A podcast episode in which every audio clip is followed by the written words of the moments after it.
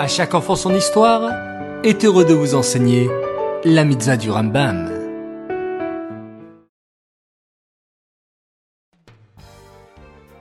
Bokertov les enfants, bonjour, comment allez-vous? En pleine forme? Baruch Hashem.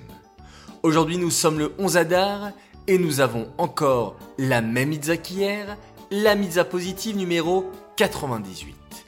Il s'agit du commandement qui nous a été enjoint d'agir conformément aux lois prescrites en ce qui concerne l'impureté des aliments et des boissons. Hier, nous avons expliqué que les fruits qui étaient mouillés sont susceptibles d'être impurs.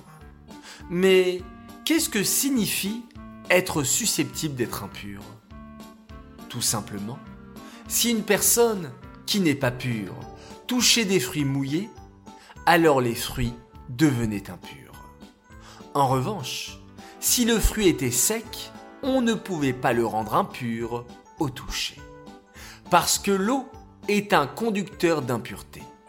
C'est pourquoi un chaver faisait très attention de toucher les fruits secs et jamais les fruits humides. Cette mitzvah est dédiée les Nishmat, Gabriela Batmoshe, Aléa Shalom.